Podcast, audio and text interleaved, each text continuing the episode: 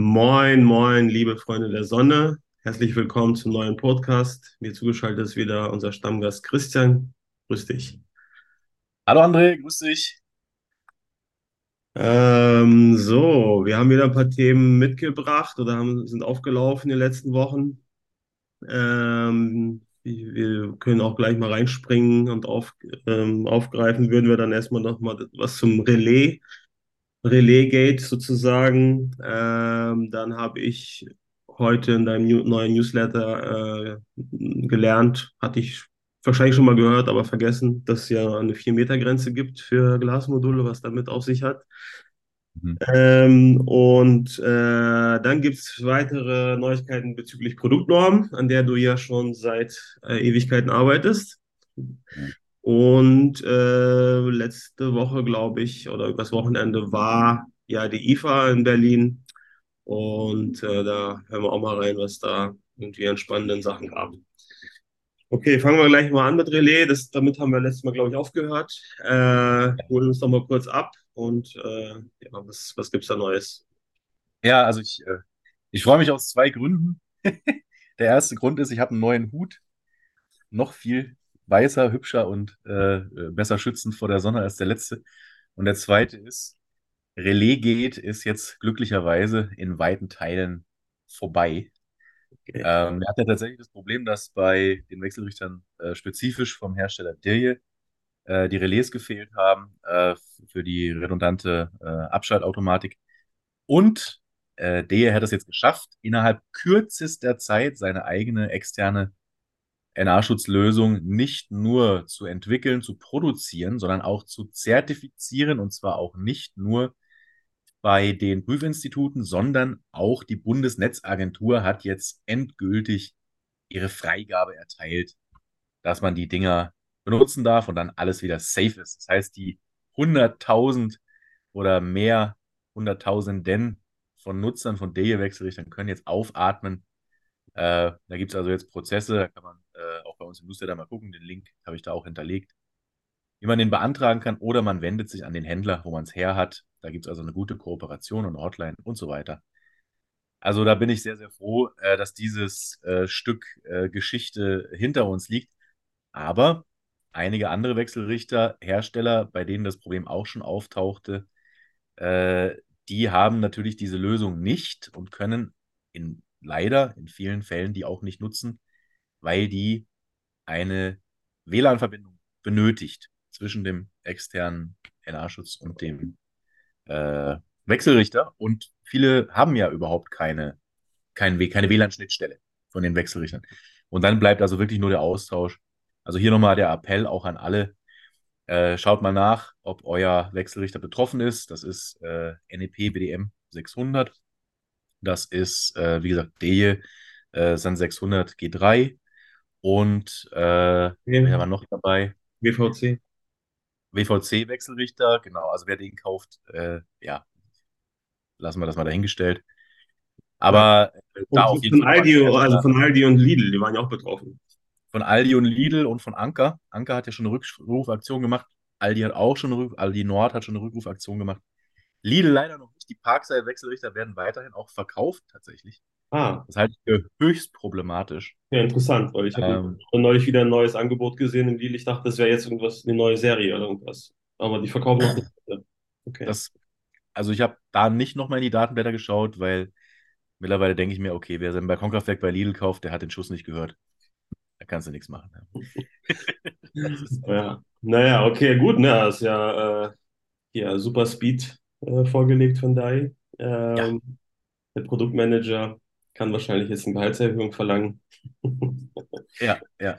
Also ich habe tatsächlich auch mit internen Stellen bei Daier gesprochen und ähm, es ist schon so, äh, das ist nicht einfach irgendwie weggewischt worden, sondern es wurde intern auch wirklich aufgearbeitet und äh, da sind auch Konsequenzen äh, ergangen, sagen wir es mal so. Ne? Also die haben auch ordentlich ja äh, Aktienkurs verloren. Das wird auch in China nicht gerne gesehen, wenn die Firmen im Ausland da Schmuh machen. Also, das hat schon durchaus Konsequenzen für Daie und ich bin froh, auch muss ich wirklich sagen, dass die mit ihrem Gerät und ihren neuen, er hat ja auch haben eine neue Produktserie jetzt auch draußen, wieder im deutschen Markt äh, verfügbar sind und da weiter mitmischen können, weil sonst machen die eigentlich einen guten Job. Ne? Also die Wechselrichter an sich sind gar nicht schlecht. Ähm, jetzt wenden wir uns mal wieder der schnöden Bürokratie zu. Ähm, ja, irgendwie äh, wei weiß ich mal, das was mit Bautenschutz und, äh, und sowas mit bei Glasmodulen war, hatte ich immer irgendwie in Zusammenhang mit äh, Carports mir gemerkt. Ähm, aber du hast jetzt nochmal das klar gesagt, dass wir eigentlich ab vier Meter Höhe äh, keine Solarglasmodule mehr eigentlich nicht aufbauen dürfen in Deutschland. Und zwar Oberkante des Moduls. Ne? Also tatsächlich ist es so, es gibt einfach für Glasbauteile, und das ist hier schon der richtige, der, der, der zentrale Begriff, um den es auch äh, geht, jetzt bei den Änderungen, die anstehen. Bei Glasbauteilen gilt, äh, oder Glas im Bau, äh, gelten eben diese Sicherheitsregeln, dass man sagt, wenn man oberhalb von vier Metern sich befindet, dann können natürlich, wenn das mal zerbrechen sollte, aus irgendwelchen Gründen, das muss auch nicht unbedingt sein, dass da irgendwie besondere Lasten drauf sind, sondern es kann einfach äh, auch äh, von alleine durch Temperatur beispielsweise brechen, ne? dass äh, dann äh, nur äh, Glas verwendet werden darf, das eben bestimmte Sicherheitsstandards erfüllt. Das ist zum Beispiel, was die Temperatursachen angeht, ist das eben beispielsweise Einscheibensicherheitsglas mit Heißlagerung. Also da sorgt man sozusagen bei der Produktion schon dafür, dass es dort heiß gelagert wird, um diese Hitze quasi zu simulieren. Und alles, was dann übrig bleibt, alles, was zerbricht, kommt in Müll. Und alles, was übrig bleibt, sagt man also, ist hitzebeständig. Da sind keine Einlagerungen im Glas. Also das sind solche Anforderungen, die da eben gestellt werden. Und wenn es dann auch noch an die äh, Überkopfverglasung, also an die Horizontalverglasung geht, wo man dann anwinkelt auf über 10 Grad, ähm, äh, auch besonders über Verkehrswegen natürlich, da muss man dann wirklich Sicherheitsglas verwenden und so.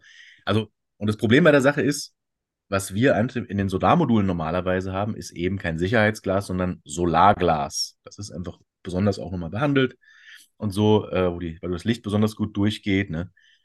Äh, und die Energie, äh, sag ich mal, bringenden äh, Wellenlängen gut durchkommen und auch nicht so viel reflektiert wird und so.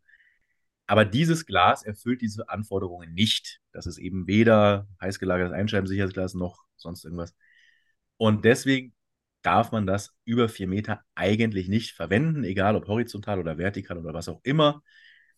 Ähm, dann gibt es noch eine Lagerungs-, also hier äh, linienförmige Lagerung, sowas ist alles egal. Funktioniert auf jeden Fall mit dem normalen Solarmodul nicht. Die einzige Alternative ist, dass man hingeht zum Deutschen Institut für Bautechnik und da alles Mögliche draufwerfen lässt auf seine Module, dass sie schön kaputt gehen und das dann prüfen lässt, ob das Deutsche Institut für Bautechnik das trotzdem für sicher hält, obwohl diese anderen eigentlichen Voraussetzungen nicht erfüllt werden. Wenn das der Fall ist, kriegt man einen Stempel und dann hat man eine allgemeine bauaufsichtliche Zulassung, ABZ. Und wenn man sowas hat, dann darf man diese Solarmodule auch verwenden. Haben aber die wenigsten Hersteller tatsächlich, weil für Aufdachanlagen braucht man die nicht. Und das ist immer noch der größte Anteil. Ne? Freiflächenanlagen natürlich auch nicht, ist ja klar. Kommt ja da höchstens mal ein Schaf unten durch. Also, das heißt, äh, das ist wirklich eine Hürde, was die Verwendung von Balkonsolarmodulen an Mehrfamilienhäusern angeht. Ne? Weil, wenn du über vier Meter bist, darfst du die klassischen nicht verwenden. Jetzt haben zum Glück Mr. Balcony und einige andere äh, auch flexible Kunststoffmodule. Da ist egal. Ne? Da gelten natürlich die Regeln für Glas im Bau nicht, weil kein Glas drin ist, ist ja klar. Aber äh, viele Leute wollen eben trotzdem, zum Teil wegen der Optik, zum Teil aus anderen Gründen, lieber Glasmodule haben. Und denen war das bisher, zumindest war es ein Graubereich. Denn die äh, Bauordnungen der Länder verweisen auch immer auf die entsprechenden Normen. Und äh, deswegen war das tatsächlich auch rechtlich eine Fragestellung, ob das überhaupt dann eben genutzt werden darf. Und jetzt, glücklicherweise, hat das Deutsche Institut für Bautechnik gesagt, naja, diese Problematik taucht jetzt öfter auf, denn Balkonkraftwerke gibt es ja schon eine Million. Ja, da müssen wir uns doch wirklich mal mit befassen. Und tatsächlich sieht es jetzt so aus, als hätte das Deutsche Institut für Bautechnik bei den entsprechenden Gremien der ähm, Bauministerkonferenz, der Landesbauministerkonferenz, die, den äh, Vorschlag eingebracht, dass man Solarmodule komplett aus diesem Thema Baustoff rausnimmt. Also dass quasi insbesondere Steckersolargeräte, also Balkonsolarmodule, die ja so verwendet werden, dass die gar nicht als Baustoff gelten. Ist ja auch naheliegend. Ne? Also das ist ja nichts, was man sozusagen im Bau Ja. berücksichtigt, sondern das nachträglich angebracht wird. Deswegen musste man eigentlich sagen, rein logisch gesehen ist es richtig, das da auch explizit rauszunehmen. Und wir haben jetzt gesprochen äh, mit äh, verantwortlichen Leuten da im DIBT und äh, die haben auch gesagt, ähm, das ist bereits erfolgt, das wird in den Gremien gerade auch heiß diskutiert. Ich werde auch die Woche wahrscheinlich nochmal telefonieren mit dem Verantwortlichen. Und man kann davon ausgehen, dass verhältnismäßig zeitnah da eine Ansage kommt. Und das wäre natürlich super, weil das betrifft dann nicht nur die Anbringung auf über vier Meter, sondern es betrifft auch noch die Modulgröße. Äh, denn auch das ist eine Baunorm tatsächlich, dass die äh, Module ja nur zwei Quadratmeter haben dürfen, maximal, zumindest nach aktuellem Stand. Auch da ist eine Änderung vorgesehen, aber äh, das ist zum Teil jetzt schon ein Problem, weil einige Module eben schon am Markt sind, die jetzt mehr Leistung haben, 475, 500 Watt Peak. Die sind halt größer als zwei Quadratmeter und die darf man dann quasi am Gebäude nicht verwenden. Die darf man dann nur mit Aufstellung im Garten oder sowas zum Beispiel verwenden. Mhm. Und äh, auch das wäre damit quasi auf einen Schlag aus der Welt, sodass man da wirklich freie Fahrt hat und quasi alles, was wirklich an den Balkon passt, auch an den Balkon machen darf. Das ist echt Das spannend. ist natürlich spannend. Ja, okay. Ja, ähm, dann anderes Thema, wie schon gesagt, ne? Oder ihr seid, wo ihr seit Ewigkeiten daran arbeitet, äh, an der berüchtigten Produktnorm. Ähm, ich glaube, da gab es jetzt irgendwie eine überraschende Aussage vom VDE-Chef, oder? Ah, ja, also nicht nur eine. Ich weiß auch nicht, was die Leute schon wieder geritten hatten. ne?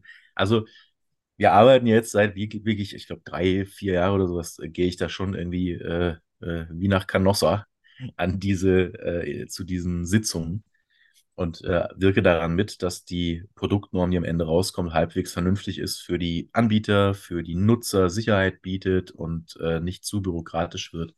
Das ist, äh, es ist wirklich, also es ist extrem viel Arbeit, das muss man auch sagen. Und sich da einzuarbeiten, ist nicht so einfach. Und ähm, ja, jetzt äh, stehen wir ja eigentlich quasi kurz vor der Fertigstellung. Wir hatten ja die Einspruchsphase über 750 äh, ähm, Kommentare oder Kommentarphase ist richtiger, haben da äh, die eingearbeitet jetzt, ähm, sind gerade dabei, Textbausteine für eine allgemeine Beantwortung noch zu generieren. Und äh, die nächste Sitzung ist jetzt auch wieder äh, Ende des Monats. Äh, da geht es jetzt also weiter. Und die Ansage, die letzte Ansage, die ja war, die uns auch ein bisschen kalt getroffen hat, war, dass die Veröffentlichung erst im nächsten Sommer äh, geplant ist. Da gab es dann ein bisschen Aufschrei, ja, wenn man sagt so, okay, die Produktion ist eigentlich fertig, warum brauchen wir jetzt noch ein Jahr, bis sie dann veröffentlicht sein kann? Das geht eigentlich nicht. Und äh, es sieht jetzt auch so aus, als hätte das ein bisschen vorgezogen werden können, sodass wir eher Anfang nächstes Jahr damit rechnen. Jetzt ist aber tatsächlich der Ansgar Hinz, der, der VDE-Chef, hingegangen und gesagt, so, nee, das machen wir dieses Jahr noch. Und nicht nur das, er hat gesagt, wir machen das, wir kriegen das dieses Jahr noch fertig. Und es soll also offenbar schon eine Prüfnorm geben, dass also Anbieter wirklich von Balkonkraftwerken jetzt schon hingehen könnten und äh, ihr Balkonkraftwerk äh, vom VDE zertifizieren lassen könnten. Mit Stempel und Siegel und allem Pipapo. Und dann sage ich mir natürlich, okay, es sind noch nicht mal alle Kommentare eingearbeitet, ja, oder beziehungsweise ne, die letzten sozusagen sind noch äh, am Machen. Die Produktnorm kommt äh, frühestens äh, Anfang nächstes Jahr. Was wollen die jetzt prüfen? Nach welchen Kriterien wollen die das jetzt prüfen? Und äh, das ist ganz erstaunlich. Ähm, das deckt sich nämlich so ein bisschen mit dem, was ich auf der äh, diesjährigen äh, IFA, äh, Internationale Funkausstellung, in Berlin gesehen habe. Da waren wir nämlich letztes, äh, letzte Woche. Dienstag waren wir da. Und da hat im äh, Sustainability Village, also im Nachhaltigkeitsdorf, das ist da extra, das da extra eingerichtet wurde, bisschen, äh, bisschen groß beworben, bisschen wenig geliefert übrigens von Seiten der IFA. Aber da war prominent, zentral, gut beleuchtet ein Stand vom VDE. Mit vorne dran eine Balkonbrüstung oder Terrassenbrüstung eigentlich, mit einem Balkonkraftwerk drauf, mit einem Schuko-Stecker dran. Ja, habe ich auch gedacht, also wow, die trauen sich was, ja. Und ähm, drinne, also die hatten dann so ein kleines Häuschen hinten dran und da war eine Projektion äh, von so, oder ein Fernseher, glaube ich, hing da mit einer Präsentation, die durchlief. Hauptsächlich Text, auch wieder ganz furchtbar gemacht. Ähm, aber da wurde eigentlich also zu zwei Dritteln über das Balkonkraftwerk gesprochen. Also das ist wirklich das zentrale Thema, mit dem der VDE sich auf der internationalen Funkausstellung präsentiert. Das muss man sich mal vorstellen, ja. Äh, wie sich da gebrüstet wird, ja, mit dem Thema. Naja, okay. Und äh, da hat man aber deutlich gesehen, also das, äh, da ist von der Prüfnorm übrigens auch noch keine Rede gewesen. Das war jetzt wirklich erst ein paar Tage später. Ähm, da hat man also wirklich gesehen, diese, man tut das, ähm, dieses Präsentieren von Balkonkraftwerk als die eigene, äh, sozusagen das eigene Ergebnis, die eigene, äh, der eigene Erfolg, tut man, indem man gleichzeitig einen Schritt zurückgeht, denn äh, es sind auch äh, eingebaut äh, äh, Folien mit dem Logo von ZVEH drauf, also vom Zentralverband des Elektrohandwerks, mit der Aussage, äh, wir wollen trotzdem, dass weiterhin eine Elektrofachkraft das installiert. Oh je. Also wieder ne, zwei Schritte vor, einer zurück. Es ist schon wirklich eine Besonderheit, muss man sagen. Das ist ja wirklich traurig. Ja. Ähm, ja, also das, äh, grund grundsätzlich genau. Ne, das haben wir ja schon auf der Intersolar erlebt. Balkonsolar ist halt äh, en vogue und jeder jede Marketingabteilung nutzt es auf jeden Fall, aber ob dann auch äh, die, die anderen in, in der Firma oder Institution äh, Ja. dahinter stehen oder wie die das denn sehen, äh, ist dann sieht dann oft anders aus. Ne? Ja. Gab es noch was Interessantes auf der IFA? Ich war leider, habe es nicht geschafft, war auch so eine Satellitenveranstaltung woanders, aber nicht direkt auf der Messe. Ja, also es war natürlich das Balkonkraftwerk wirklich auch an jeder Ecke sonst vertreten. Ne? Wir hatten also die ganzen Speicherhersteller, ähm, äh, Anker, äh, Zendur, ähm, äh, wer war noch dabei? Äh, Grovat aber auch, ne? Also Wechselrichterhersteller eigentlich. Äh, die haben alle, äh, achso, und EcoFlow natürlich. Die Mhm. haben alle eigene Balkonkraftwerke ins Zentrum ihrer Präsentation gestellt. Ne? Also da ging es dann peripher auch natürlich noch um die Power Stations und alles weitere. Aber überall Balcony Power System mit äh, großen Bildern, Plakaten hinten drauf und ausgestellt mit Solarmodulen und allem drum und dran und Wechselrichtern. Und äh, ja, das war schon erstaunlich. Also ich habe auch tatsächlich unsere Datenbank, unsere Speicherdatenbank oder respektive hatte diese Woche jetzt im Newsletter auch einen Artikel drin zu diesen neuen Speichern, die da auch präsentiert wurden. Einer von Grobat äh, und äh, einer von Bluetti. Ähm, der versucht jetzt also quasi auch äh, die, äh, den Erfolg von äh, EcoFlow nachzumachen. Ja. Also alle steigen jetzt in dieses Thema ein und auch mit Dampf. Ne? Das hat man auch auf der Intersolar schon gemerkt. Die machen da marketingmäßig, machen die da richtig, richtig viel. Die gehen also davon aus, so wie wir alle, dass der Markt ab nächstem Jahr nochmal so richtig krass durch die Decke geht. Und da wollen die natürlich dabei sein. Aber das war die Lektion, also die ich auf jeden Fall rausgezogen habe. Die IFA ist jetzt auch schon ganz im Zeichen des Balkonkraftwerks. Gut, ich meine auch der LED-Fernseher und äh, Föhns, aber äh, ja, äh, auch des Balkonkraftwerks. Und das finde ich erstaunlich, weil es eben kein Solarthema mehr ist. Das muss man an der Stelle mal ganz klar sagen. Es ist jetzt ein Haushaltsthema. Ne? Es ist nicht mehr nur auf der Intersolar, es ist auch auf den Consumer-Messen, auf der Elektromesse. Und äh, das ist eine gravierende Änderung im Markt, würde ich jetzt mal sagen, die man da schön ablesen kann. Ja, das äh, sehr, sehr, sehr wohltuende Worte in meinen Ohren. ich das schon immer als Haushaltsgerät gesehen habe, Ja, um als Kon äh, Konsumentenprodukt zu sagen.